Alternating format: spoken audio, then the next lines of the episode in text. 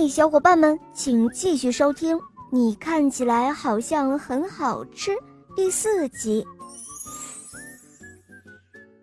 这时候，吉兰泰龙走了过来，他的眼睛里闪着红光。嘿嘿嘿嘿，看起来好像很好吃。呃呃，叔叔，你也知道我呀？嗯，那当然。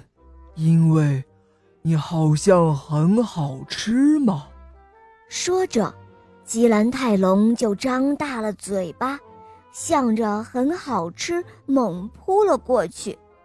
咔嚓！哎呦！原来是霸王龙护住了很好吃，然后忍住了疼痛，啪的甩出了大尾巴。只听“咣当”一声。很好吃，什么都不知道，还在一个劲儿的吃着草。吃饱了之后，很好吃，睡着了，睡得很香。看着他，霸王龙小声地说：“哦，你想长得像我一样啊？”那天晚上，霸王龙心里一阵阵的疼。比背上的伤口还要疼。第二天早晨，砰！山又喷火了，响声吵醒了霸王龙。很好吃不见了，它到底去哪儿了呢？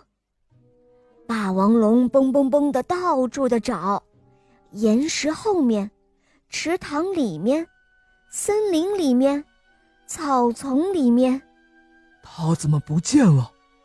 会不会是昨天的吉兰泰龙？就在这个时候，爸爸，很好吃，背着红果子回来了。爸爸，你吃这个吧，你不喜欢吃草，这是我从山的那边摘来的，呃，是不是很棒？干干嘛走那么远？太危险了！霸王龙生气的大声叫着。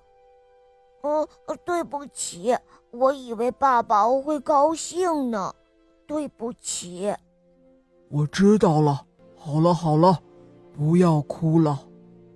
霸王龙说着，把一个红果子啪的扔到了嘴里。哦，谢谢，很好吃，嗯，真的很好吃哎。